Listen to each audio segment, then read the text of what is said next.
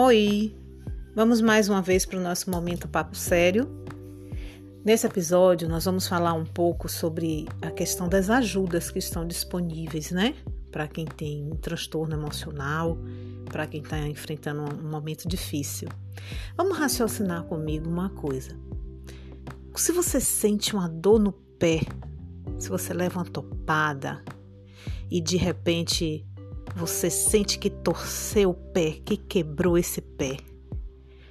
Você vai ficar em casa dizendo assim: eu vou ser forte, eu vou dar conta, não vou procurar um médico, senão vou ser fraco.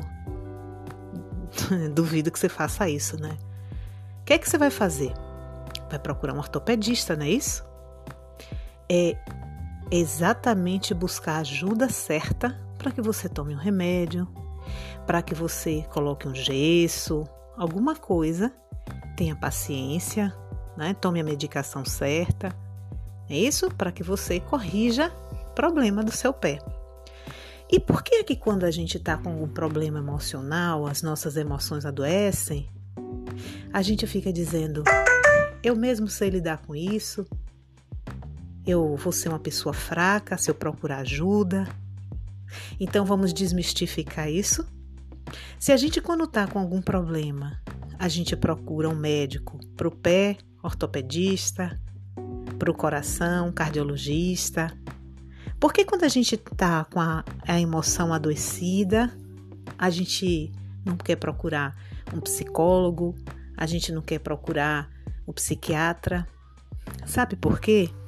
Porque durante muito tempo se considerou que procurar um psiquiatra, um psicólogo é coisa de doido, é coisa de fraco, é coisa de quem não tem fé, é coisa de quem não tem Deus. Então vamos no nosso momento papo sério pensar justamente em procurar as ajudas. E quem cuida das nossas emoções? O psiquiatra, o psicólogo. São pessoas que estudaram para trazer para a gente esse alívio das emoções. Mas vamos entender: quando você procura um, quando você procura outro, quando você procura os dois. Nos próximos, nos próximos episódios, nós vamos falar mais disso. Mas reflita: preciso de ajuda, não estou bem. Por que me sinto um fraco?